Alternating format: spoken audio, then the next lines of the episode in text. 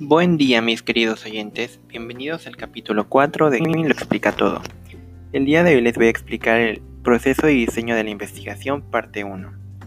El primer enfoque es el cualitativo. Este busca recolectar datos no estandarizados, además de que se fundamenta en las apreciaciones de las personas. Esta se caracteriza porque se estudia el mundo real mediante una observación directa y análisis. Además de que no trabaja mediante hipótesis, que es lo principal que la diferencia.